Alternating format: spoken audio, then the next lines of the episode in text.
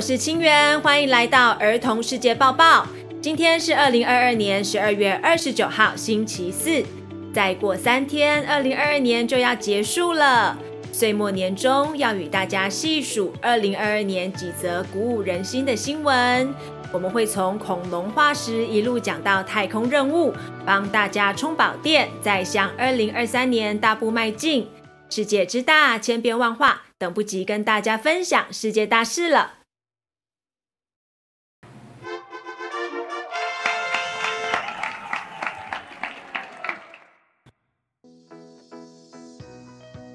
仔细看一看，用心想一想，恐龙可能就在你身边。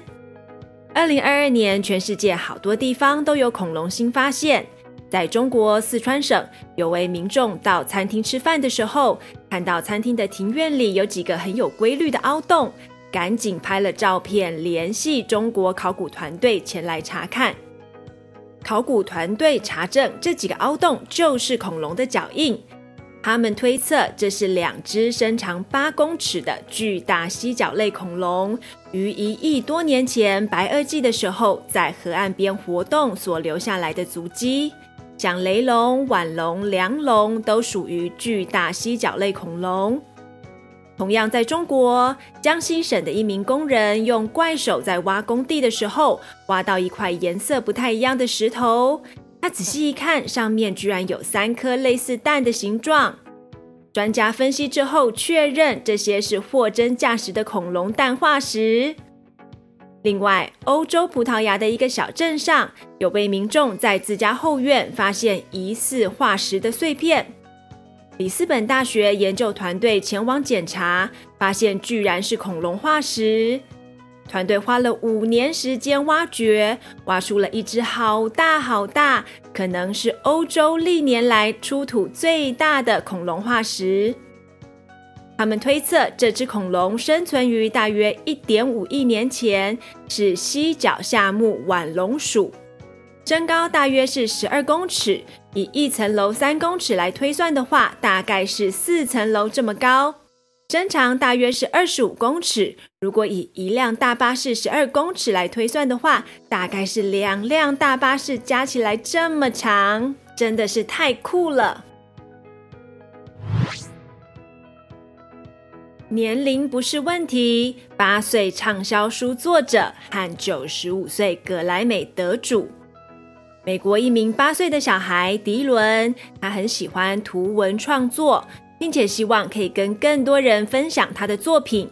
所以某一天，他偷偷的把自己创作的《迪伦圣诞历险记》放在他们家附近图书馆的架上。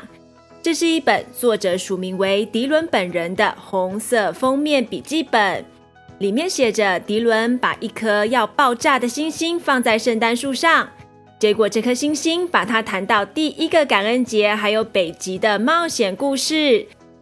这本书还有他亲手用彩色铅笔画的插画。妈妈知道迪伦在未经许可就把自己写的书放在图书馆之后，赶紧带他回图书馆，想把这本书拿回来。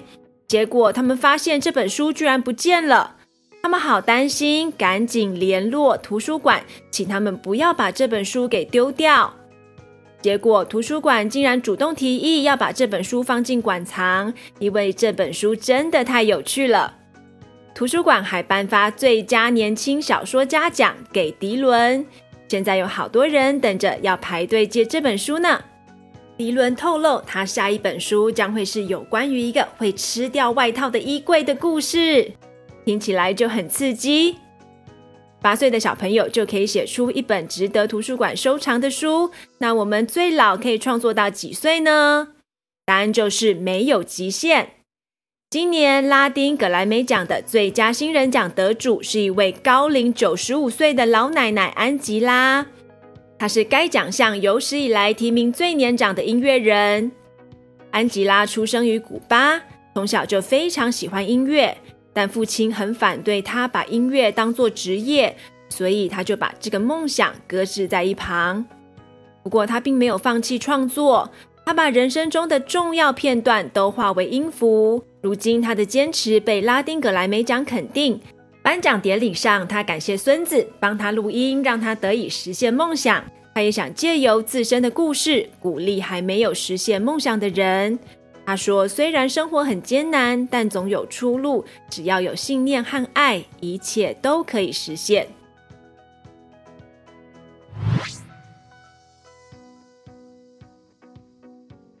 尊重大自然，濒临消失物种重返地球，保持生物多样性和减缓气候变迁一样重要。生物多样性可以维持生态系的稳定及平衡，为人类带来稳定的粮食、经济发展还有健康。在科学家的努力下，二零二二年有好几样灭绝或是濒临绝种的物种重返世界，例如印度的猎豹、英国的野牛和红鸢，这是鹰科中一种中等体型的猛禽；欧洲的秃鹰和猞猁。猞猁是一种中型猫科动物，英文是 lynx。澳洲有一种长得像老鼠的袋鼠，叫做鼠袋鼠 w o l l y。美国的黑足鼬是一种脚有黑毛的雪貂，还有中国的普氏野马。这些动物当初灭绝的原因各有不同，例如普氏野马是因为人类过度捕猎。黑足鼬则是因为主要食物草原土拨鼠被人类杀光了，鼠袋鼠则是因为人类引进猫和狐狸这些外来种严重威胁到鼠袋鼠的栖息而消失。很开心，他们现在又回到世界上。我们要记住这些前车之鉴：地球不是只有人类的，万物要互相尊重，才能保有健康又美丽的地球。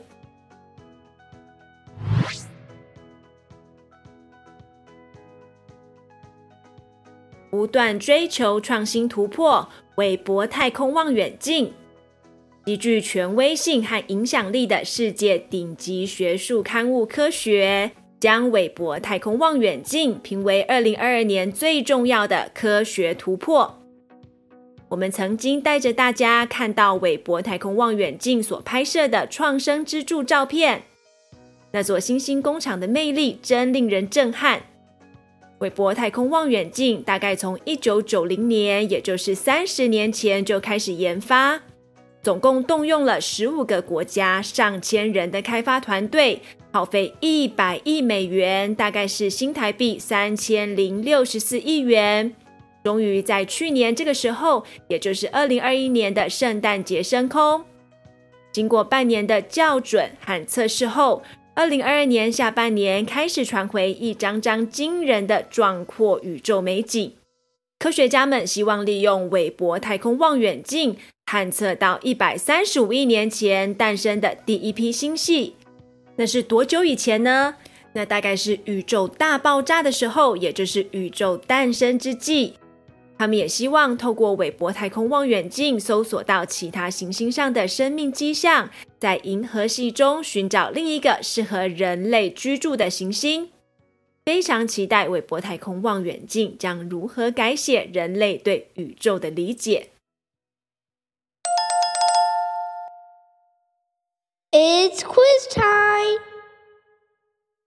刚才有仔细听吗？现在要考试喽！请举出三种巨大蜥脚类恐龙：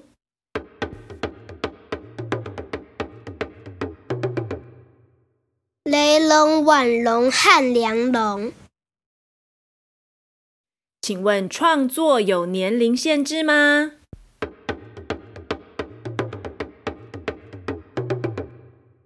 没有年龄限制，从很小到老都可以创作。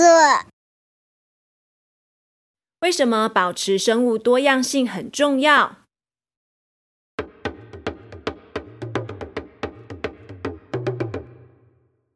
保持生态性的稳定和平衡。小朋友都答对了吗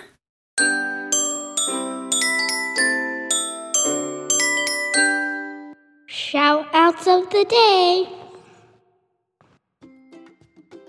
今天有来自世界各地的听众，要用不同语言祝大家新年快乐。 首先是亚洲的代表，分别是印尼文、越南文，还有印度的印地语。Selamat Tahun Baru. Chúc mừng năm mới. नए साल की बहुत बहुत शुभकामनाएं. That's Happy New Year in Hindi. Thank you. 接着是欧洲的代表，西班牙文和希腊文。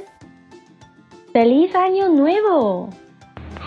Bola 我们还有南非的南非语。Gelukkige Nieuwe Jaar. 最后当然是大家最熟悉的英文和台语。Three, two, one. Happy New Year！新年快乐！大家新年快乐！小朋友现在也跟身边的人说一声新年快乐吧。如果你还会用其他语言说新年快乐，也欢迎投稿我们的 Shout Out。以上是儿童世界报报第二季第十三集，感谢你们的聆听，希望你们喜欢。希望今天的新闻能带给你们启发。主播从这些新闻中学到，有许多物种是因为人类而灭亡，生态系的失衡最后会影响到人类的生存，所以我们要爱护地球，尊重大自然。我们也要爱自己，不要画地自限，因为无论几岁都有发光发热的机会。那么要如何发光发热呢？就是要像朱探长一样，随时仔细看一看，用心想一想，因为随处都有宝藏。恐龙化石可能就在身边，也要勇于突破，勇于创新，持续追求进步。宇宙还有很多奥妙等着我们去发现。二零二三年，一起加油吧！二零二二年还有发生许多重大事件，例如乌俄战争爆发、破纪录的热浪、干旱洪灾频传、通货膨胀、物价飙涨，以及全球人口突破八十亿大关。我们会将这些新闻的相关集数整理放在本集资讯栏，记得查看哦。Until next year，明年再见，拜拜。